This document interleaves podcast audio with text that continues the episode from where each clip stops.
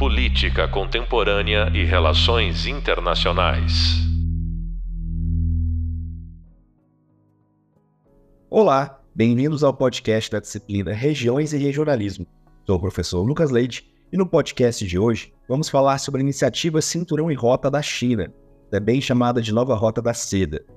Para falar sobre esse assunto, nosso convidado hoje é o Bruno Hendler. Ele é professor adjunto de Relações Internacionais na Universidade Federal de Santa Maria doutor em Economia Política Internacional pelo FRJ e mestre em Relações Internacionais pela Universidade de Brasília.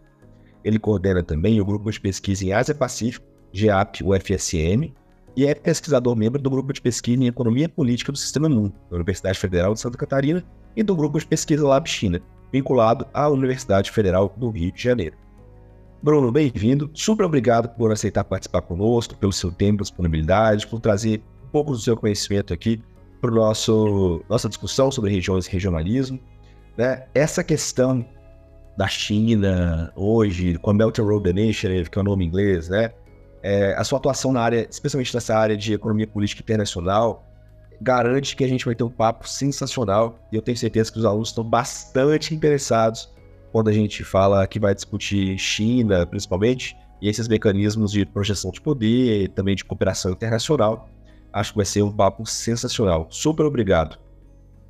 Oi, Lucas, tudo bem? Muito obrigado. Eu que agradeço pelo convite, pela apresentação e com certeza, acho que vamos ter um papo bem legal aí. Vamos lá.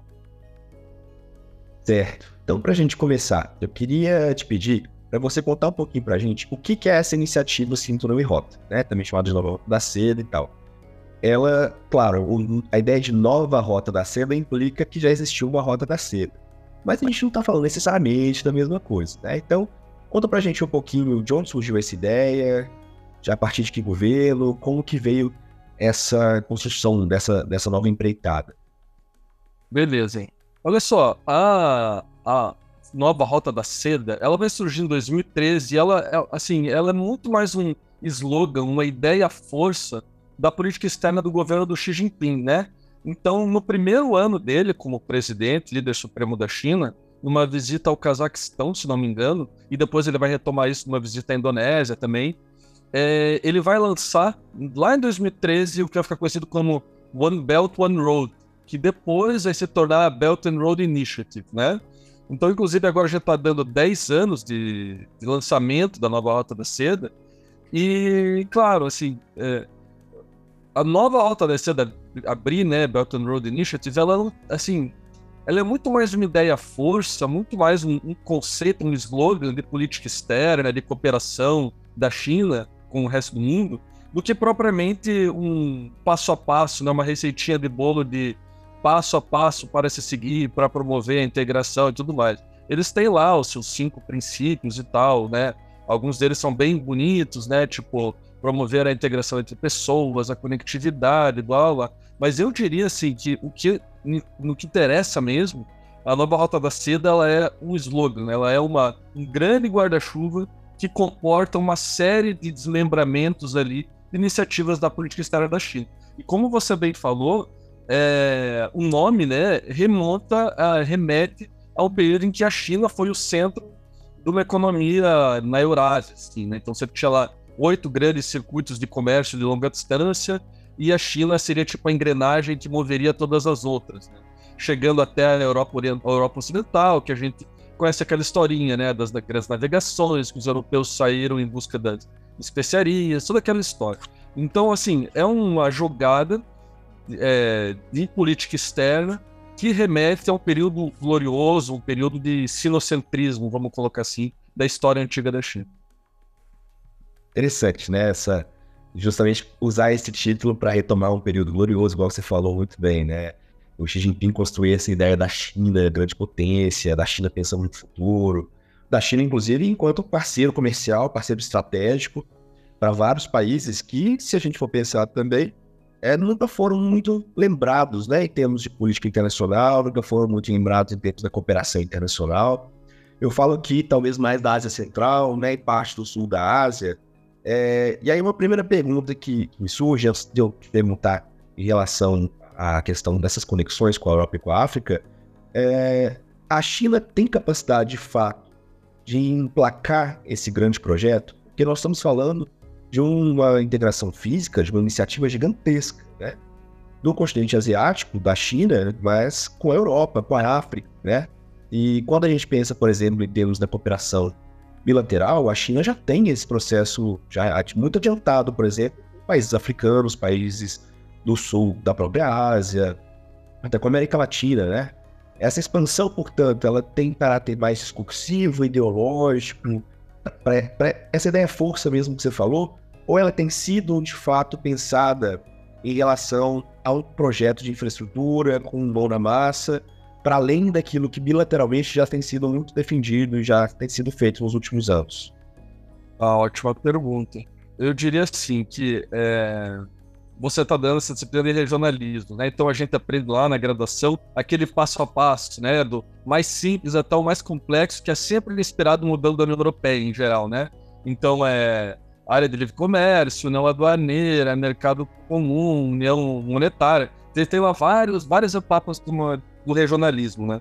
E o que eu tenho falado, assim, pensado e ouvido de outras pessoas também é que, cara, gente, esse é o modelo que surgiu na Europa, que funcionou no Ocidente, e que a gente tem algumas réplicas, né, na América do Norte, no Mercosul aqui. Mas, assim, no caso da China, a gente tem que, assim, fazer um shutdown, reboot no nosso software para entender um software diferente, entendeu? Entender como que é esse aparato de relações exteriores que a China está construindo e de integração regional. Então, esse modelo não é que a gente tem que pegar ele e jogar fora. Não, ele faz muito sentido uma perspectiva funcionalista de, é, né, integração na Europa, ali, desde o Benelux e tal. Só que no caso da China, não, cara. É aí que tá. É, a gente tem que dar esse reboot no nosso software, assim. E eu, o que, que eu pesquisei lá na minha tese e tal, com base em outros autores?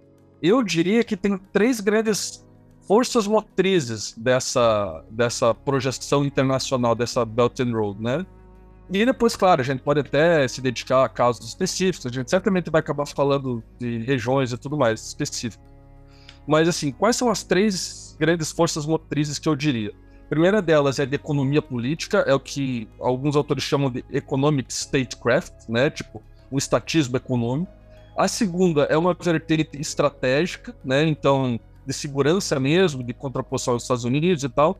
E a terceira é a, é a ideológica, que você mencionou na pergunta, de construção de um prestígio, de uma narrativa não ocidental, não centrada é, no, no, né, nos Estados Unidos e tal, uma oposição ao consenso de Washington, né, uma coisa de um consenso de, Pe de Pequim, e aí junto com esse, nesse soft power você tem toda uma diplomacia cultural, de educação, de saúde agora na pandemia, né?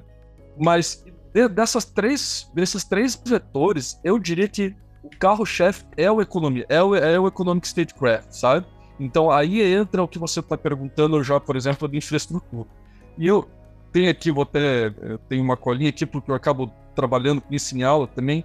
Dá uma olhada, pensa comigo aqui, né? Uh, como que se dá esse leque de estatismo econômico, né? De projeção econômica que a China tem, tem feito no, no sul global, mas eu diria no mundo inteiro, tá? Quais são as, né, os itens que compõem esse leque de Economic Statecraft? Vamos lá. Primeiro deles, é a China como duplo polo no comércio mundial, como um dos principais importadores e exportadores do mundo. Então a China se tornou o maior parceiro comercial da maior parte dos países do mundo, passou os Estados Unidos. Então você tem comércio, primeiro elemento. O segundo, investimento externo direto. Né? Então são as empresas estatais e privadas da China uh, se projetando na África, na Ásia, na América Latina, mas também na Europa e nos Estados Unidos. Você tem um terceiro elemento, que é o que você mencionou, que são os contratos de megaprojetos de infraestrutura. E são três eixos ali desses, desses contratos. São transportes, comunicações e energia. E aí você tem, se chama de uh, Green Belt and Road, né? Tipo, né? Belt and Road verde, né? Seria tipo para energia renovável e tudo mais. Então, esses contratos de mega projetos de infraestrutura talvez sejam o principal. É, dentro do slogan da Belt and Road, talvez seja o principal carro-chefe, sabe? Porque é o que nos vem vem a mente de cara, né? Uh, e dentro desses mega projetos de infraestrutura, aí você tem, cara, usinas hidrelétricas, energia renovável, a, a integração logística da Eurásia, o colar de pérolas ali no, no mar do Oceano Índico e tudo mais. Vamos lá. Além desses megaprojetos, você tem também serviços financeiros, que são divididos em duas partes também.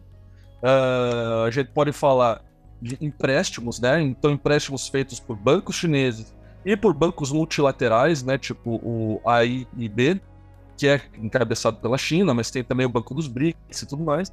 E além de empréstimos, você tem que ficar é conhecido como ODA, né, que é Outward Direct Aid, né, que são doações. Então, além de empréstimos, a China também tem algumas linhas de doação para países é, menos desenvolvidos e tudo mais. E por fim, você tem um outro motor ali, que são os acordos, os acordos cambiais de comércio em moedas locais, né? Então, acordos de swap cambial e essa coisa que está começando a aparecer de substituição do dólar como moeda de referência para o comércio internacional, mas isso ainda está incipiente. Então, para responder essa tua pergunta, eu diria que o carro-chefe dentro do Economic Statecraft é, uh, são as, os mega projetos de infraestrutura, mas junto com eles você tem todo esse leque de outros serviços financeiros e comerciais que a China tem feito no mundo inteiro. Bom, então, interessante, né? A gente já ter isso como base, que é um projeto claro, econômico, financeiro, comercial. É bom deixar isso já pré-definido, porque mostra que, bom, é um projeto gigantesco. Eu fico pensando na, na, capacidade que a China tem nesse momento de fazer isso numa projeção de poder que envolve todos os continentes, basicamente, né? Porque você falou da questão do Oceano Índico. Eu imagino que hoje a África, o Oceano Índico, algumas das rotas principais que a gente tem ali, inclusive para o resto do Ocidente, passando pela África, depois a Europa, quando a gente pensa no caso da América Latina, a gente pensa também na questão ah, do próprio Panamá, da necessidade de ter um contrato maior, um contato maior ali. Mas, veja, eu não consigo pensar fora das questões geopolíticas também. E aí eu ia te perguntar justamente nesse aspecto. Por exemplo, como fica a relação da China com a Índia? A Índia tem percebido isso enquanto oportunidade ou enquanto uma ameaça? Né? Se a gente pensar no caso do próprio Japão, Coreia do Sul, esses países vizinhos ali em relação à, China, qual tem sido a reação deles? No Vietnã, por exemplo, é, e dos outros países afetados? Tem sido bem recebida essa proposta? Aqui na América Latina, na própria África, na Ásia também, na Europa, a gente não pode esquecer. Eu acho que talvez o único continente que fique de fora, não sei se nem completamente, seria a América do Norte, mas aí já fica até a dúvida: o México está dentro do planejamento, né? existe algum tipo de acordo? É, é e aí fiz muitas perguntas, mas basicamente, né? Eu quero saber mais da recepção alheia, da, no entorno da China, principalmente, mas de outros parceiros importantes extra-regionais. Cara, tem muitas perguntas dentro dessa tua pergunta. A gente pode ir conversando aos poucos sobre cada uma das regiões e tal, mas certamente vai faltar tempo. É, porque é muita coisa. Mas vamos por partes, olha só. Uh, sobre a receptividade, né? Uh, então, é, eu, eu falei agora na resposta anterior sobre o aspecto do estatismo econômico, né? Agora, se a gente se desloca para o aspecto estratégico, né, geopolítico, aí, sem dúvida, você tem ali, é, por exemplo, muitos dos portos que a China está construindo no Camboja e em outros lugares no Sudeste Asiático, no Sul da Ásia, eles, assim, quando o governo da China faz, vamos dizer, uma licitação, né, para que a empresa chinesa vá lá e construa aquele porto, dentro dos requisitos tem demandas como, por exemplo, é, construir um porto com calado fundo o suficiente para receber navios de guerra, tá entendendo? Então, oficialmente, são portos feitos para o comércio exterior, mas para questões né, civis, pacíficas e tudo mais. Mas há uma implicação estratégica aí, com certeza, né? E para dirimir essas, essas inseguranças, a China também faz de uma forma bem interessante o que é conhecido como diplomacia militar, sabe? Então são três elementos da diplomacia militar mais clássicos. É, são exercícios militares conjuntos, tem o que eles chamam de Naval Port Calls, que são tipo visitas da Marinha Chinesa a nações amigas, a portos amigos, né? E os americanos também fazem isso o tempo todo. E você tem o terceiro elemento, que são reuniões de cúpula entre ministros de defesa e tudo mais. E além disso, tem um quarto elemento que é a participação da China em fóruns multilaterais e regionais de segurança, tipo o ASEAN Regional Forum, uh, entre outros, né? Então, do, do, ponto de vista da China, dá para ver que há uma, é, um esforço de mostrar para o resto do mundo que a sua ascensão é pacífica. Porém, é, nenhuma potência, não existe potência no mundo que tenha ascendido sem dar cotoveladas, né? E a principal cotovelada que a China tem dado ou mostrado, flexionado seus músculos, é no Mar do Sul da China, né? Então, já entrando em aspectos regionais que você mencionou, o Vietnã e as Filipinas, eles têm se armado muito acima da média da ASEAN, né? Então, eles têm investido é, em aparato militar, sim, é, mas no caso do Vietnã, fica mais claro que é uma, assim, é, é voltado para cenários de possível combate com a China. No caso das Filipinas, não tanto, sabe? Mas aí vai depender de cada país que você olhar, sabe? Porque aí você tem oscilações é, na política doméstica. Nas Filipinas você tem partidos que são mais pró-Estados Unidos, outros mais pró-China. Pró então é isso. O que eu tenho estudado, a gente pode falar de cada uma das regiões, né? Mas o que eu tenho estudado, que tem me intrigado, é, é, é responder essa pergunta que você está fazendo. É como países do sul global é, lidam com esse cenário que a gente está vivendo de disputa entre as grandes potências, e principalmente desse G2, que é composto por China e Estados Unidos, né? Então, todos os países do sul global eles vão precisar saber barganhar entre as grandes potências, sabe? Mais do que um alinhamento automático a uma ou a outra, historicamente a gente sabe ganha mais, né? Tem mais benefício aquele país que sabe barganhar, né? Sabe jogar com a disputa entre as duas potências. E eu acho que esse é o, é caso do Brasil, é o caso da Indonésia, é o caso uh, das Filipinas. Uh, mas é por outro lado, já mencionando outros países que você tocou ali, países que são historicamente alinhados ao Ocidente, como Japão, Coreia do Sul e Austrália, uh, eles estão passando por um dilema ainda mais complicado. Porque é diferente do caso da Indonésia, que tem aquele histórico, aquele histórico de não alinhamento, de terceiro mundismo. Não. No caso de países que são alinhados ao Ocidente, assim, geopoliticamente, eles estão reforçando o laço com os Estados Unidos, né? Você tem a AUKUS, você tem o Quad e tal, mas economicamente, esses países dependem cada vez mais da China. Então eles estão entrando num encruzilhado, numa sinuca de bico, que, assim. Uh, e aí eu oriento com uma outra coisa que, que eu ouvi de um, de um político que eu entrevistei quando eu estava nas Filipinas. E ele falou em Singapura. Ele falou o seguinte: Cara, vocês no Ocidente, vocês têm essa visão muito binária, de 0 ou 1, um, de que ou é uma coisa ou outra. E aqui na Ásia, a gente tem uma coisa de uma dubiedade, de uma zona cinzenta, de não alinhamento, sabe? E eu acho que é por aí que países como o Japão, inclusive Japão e Coreia do Sul, vão ter que navegar, sabe? Vão ter que baixar a guarda um pouco em relação à China, não por, por, por amizade ou laços históricos, mas por puro pragmatismo, tá? Então, assim, daria para falar de mais várias regiões que você está propondo, mas acho mais legal a gente ir conversando. Interessante, né? Você falou ali do Vietnã, das Filipinas, é como que eles têm já uma percepção, portanto, é, eu não diria que. Acho que a questão do não binário é o que traz mais, traz mais pontos para a gente conversar, né? Que é, esses países, por exemplo, se a gente pensar no caso do Vietnã, ele teria muito mais questões ideológicas próximas à China do que no Ocidente. Mas é um país que tem justamente tentado fazer essa barganha, portanto, né? Sabendo da sua posição, do seu lugar e como que isso pode ser percebido pelos países ocidentais e também por ser vizinho, né? Tem essa questão de disputa ali na região, então, é, para além desses, desses países específicos do entorno, então, é, eu queria perguntar, no caso dos Estados Unidos mesmo, falar um pouquinho dessa relação com o Ocidente.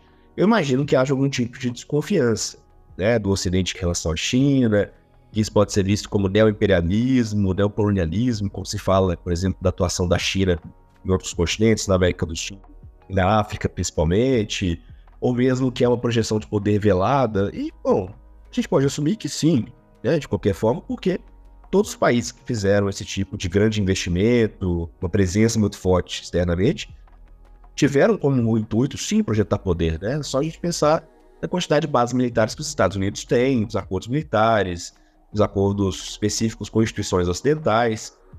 Mas é, como que a gente pode, então, colocar essa questão? Né? Você falou que os Estados Unidos têm uma proposta diferente, mas hoje a recepção desses países em relação à proposta chinesa, ela tem sido mais aberta, né? Eu acho, do que uma talvez americana. Quando a gente pega, por exemplo, aí fica uma questão, né? Quando a gente pega, por exemplo, o caso da semelhança com a questão institucional. Hoje a Banco Mundial disputam diretamente com instituições como o Banco BRICS, né, como os bancos de exportação e importação da própria China, bancos de investimento chineses. Então, no caso dos Estados Unidos em si, essa contenção, ela tem acontecido já, né, ela está ocorrendo com parceiros próximos ali da China, a China tem percebido isso enquanto um problema, portanto, né? É, como que a China lida com esse antagonismo? cada vez maior, na verdade, né? Não só dos Estados Unidos, mas de outros atores também. Ah, então acho que a gente pode começar a fazer algumas reflexões mais teóricas, que é o que você está propondo aí, né? Sobre imperialismo, né? Imperialismo.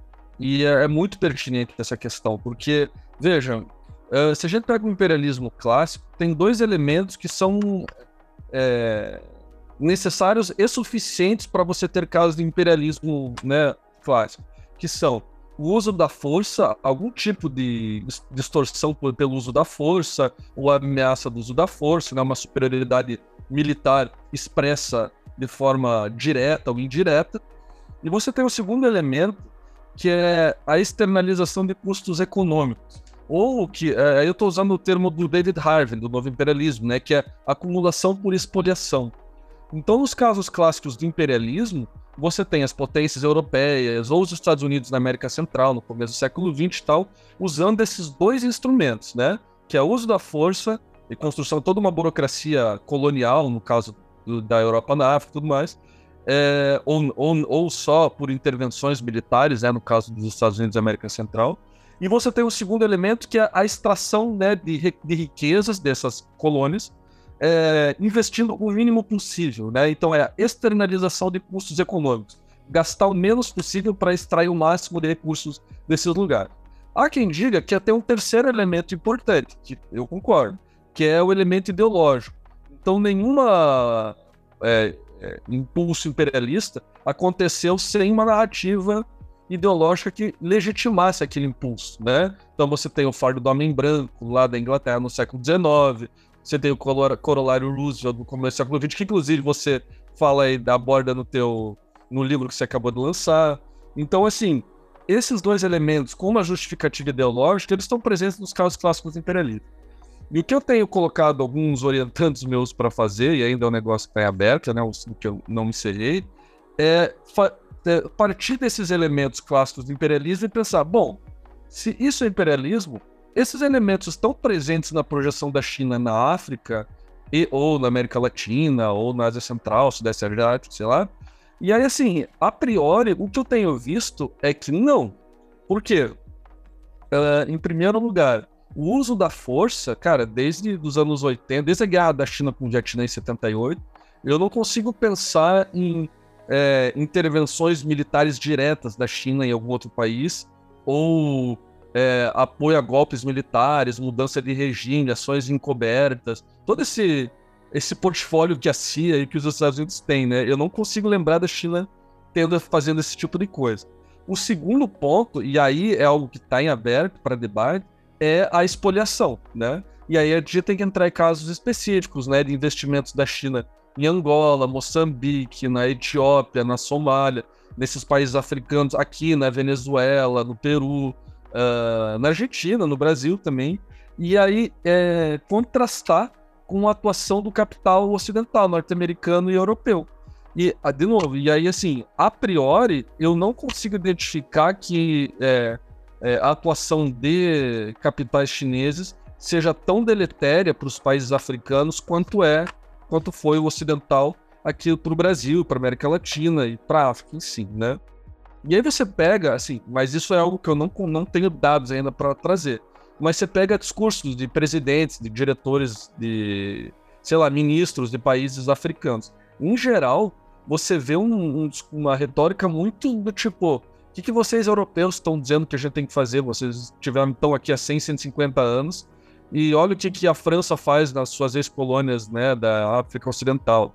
É, o estrangulamento econômico, né? A África Ocidental não tem moeda própria, os países não têm moeda própria. Na África Ocidental circula o franco, né? A moeda francesa. Então, assim, são tipos de é, ou distorção econômica que eu não vejo a China fazendo. Mas é, é, é claro, assim, você tem contradições, você tem impactos sociais, impactos ambientais desses projetos chineses, sabe? Então não é, ah, porque a China é boazinha ou só tem benefícios. Não, você tem contradições. Mas eu acho que, por mais que essas contradições existam, daqui 10, 20 anos a gente vai conseguir ter uma noção de o quão extorsiva ou expoliativa, né, nem sei se existe essa palavra, é a atuação do capital chinês. E o terceiro elemento que você colocou é, é das instituições, né, que entra um pouco nisso, né, de bancos multilaterais, é, paralelos ao FMI, ao Banco Mundial, que vão se contrapor ao Ocidente. E no âmbito ideológico, cara, eu acho que é mais claro ainda a ausência de um caráter imperialista, sabe? Porque não tem, não tem assim é, um messianismo clássico da política externa americana de levar democracia, de levar é, direitos humanos e é, mudança de regimes autoritários. Não, a China tem uma política externa muito mais não intervencionista, né?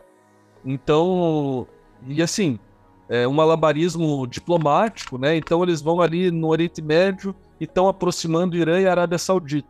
Eu ainda acho que é, a gente tem que olhar com olhar, olhos meio céticos, sabe? Porque um aperto de mãos não significa que agora dois rivais históricos vão ser amigos. Mas você percebe que há um, um esforço diplomático é, muito mais sutil e muito menos impositivo do que o norte-americano, certo? Uh, e claro, por trás disso, claro que há uma ideologia, a ideologia do desenvolvimento, é, da nova rota da seda. Então há uma ideologia, mas a meu ver, para responder a tua pergunta, eu diria que é, não dá para dizer que nos termos clássicos do imperialismo a China seja imperialista, não. Interessante, muito bom, né? Olhar para essas variáveis, referência, porque de fato, quando a gente pensa em termos dessa projeção imperialista que houve dos Estados Unidos no século XIX, começo do século XX, o elemento ideológico esteve muito presente e ao longo do século XX também, enquanto pré-requisito né, para o processo de aproximação. A gente sabe que esse pré-requisito pode ser tanto no sentido do capitalismo, das instituições, do liberalismo, quanto das ditaduras né, que ocorreram em vários países, em vários continentes. Então, comparar esse elemento com a China, eu achei bem interessante, porque Além de tudo, a gente não pensa em tantas condicionalidades, né? Que eram tão comuns nessas instituições ocidentais. Eu, eu acompanhei alguns tratados, alguns acordos, perdão, né, com países africanos, que eu gosto de acompanhar pelo Observatório do Continente Africano, e há lá, de fato, algumas, algumas questões um pouco mais draconianas, no sentido de se não houver pagamento, né, o que a China pode fazer, ou seja, ela pode encampar e tomar para si, já que o investimento foi feito a partir de capital chinês mas além nada que não existisse nos contratos tradicionais de potências europeias, dos Estados Unidos, com qualquer outra dessas potências, né?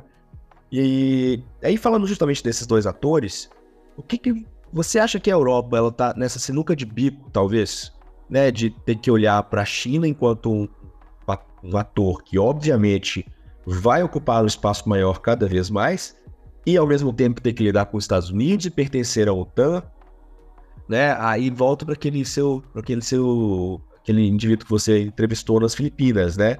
É, a Europa, olhando para a China, ela consegue fazer essa, essa quebra binomial?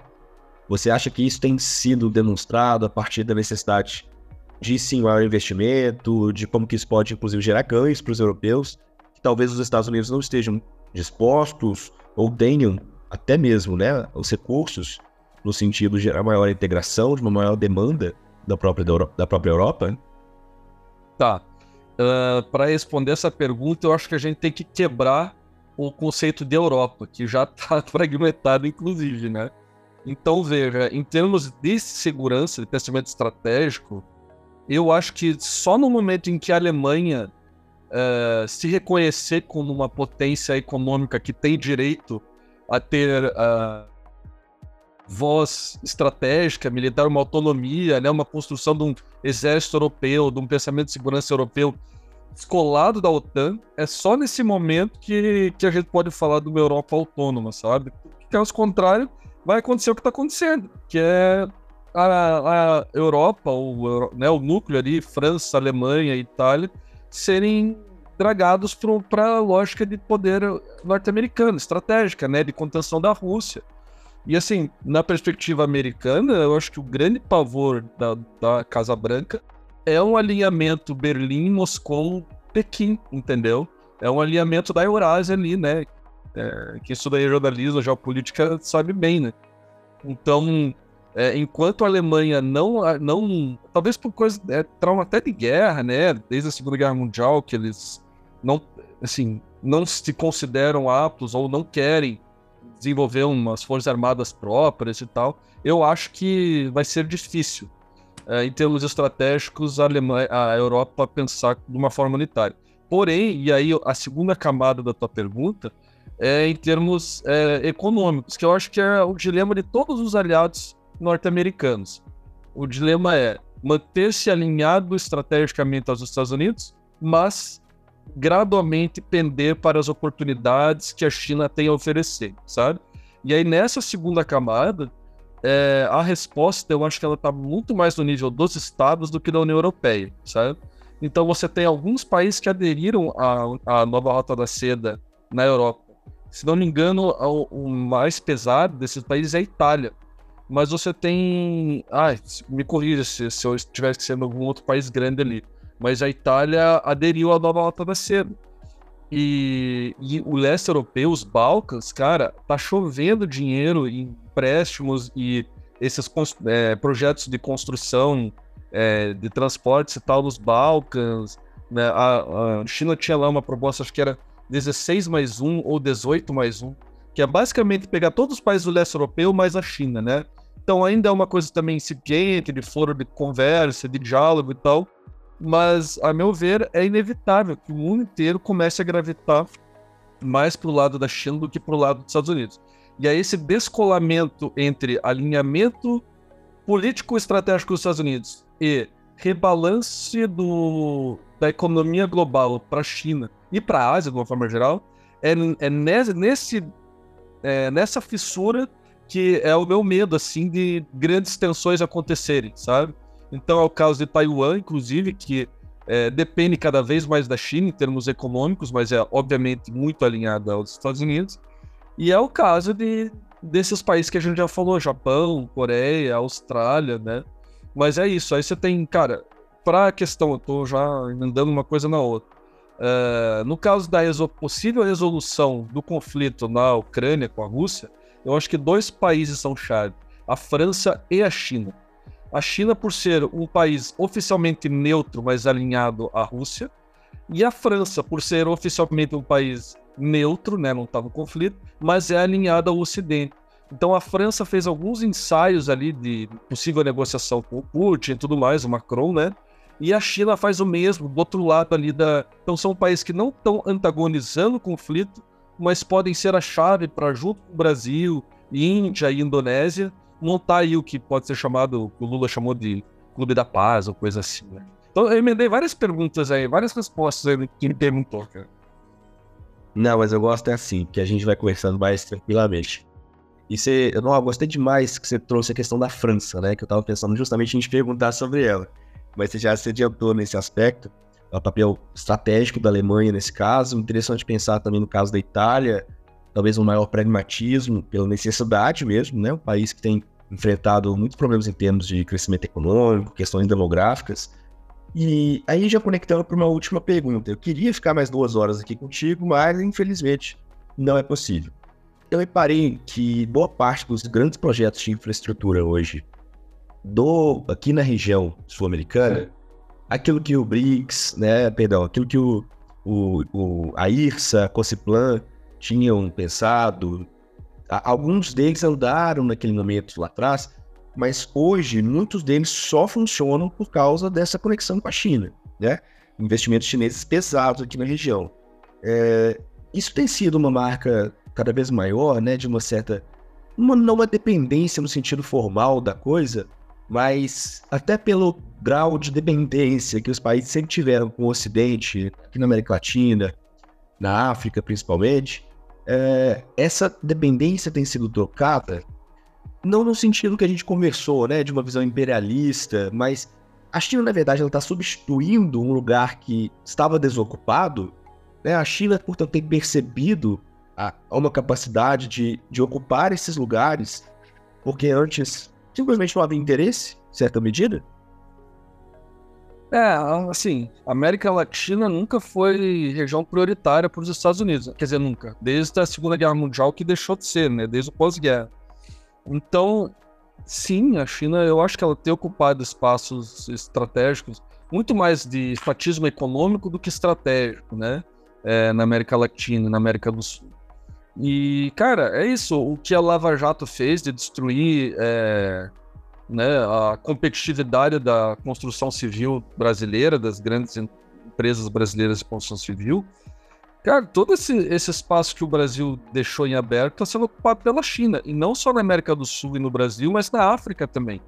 Então, as Odebrecht da vida, Camargo, eles tinham vários contratos na África, aqui no Peru, no Equador e tudo mais. E foi tudo estagnado, e foi tudo né, interrompido e agora é a China que está entrando. Então, assim, enquanto, pensando aqui no Brasil, né, enquanto a nossa elite, as frações da elite brasileira é, não se alinharem, não tiverem um consenso mínimo sobre como lidar com as grandes potências, eu acho que a gente está fadado a continuar sendo um país agroexportador.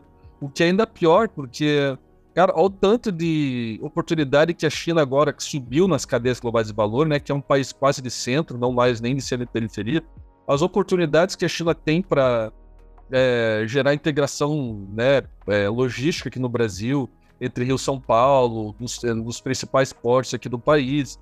Uh, mas é, é, complicado, cara, porque assim, você pega a Lei Candir de 96, se não me engano, 1996 e ela é assim isenta de tributação as nossas exportações agro, agrícolas, sabe?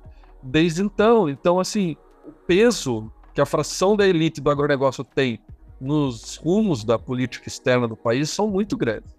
Tanto é que, apesar, isso é, é muito contraditório, né? Que apesar do Bolsonaro, que foi eleito inclusive por essas elites, apesar de toda a hostilidade do Bolsonaro em relação à China, você tinha lá a Tereza Cristina, você tinha lá o Ministério da Agricultura, que botava panos quentes e que dizia que não, que a China continua sendo importante e tudo mais, né?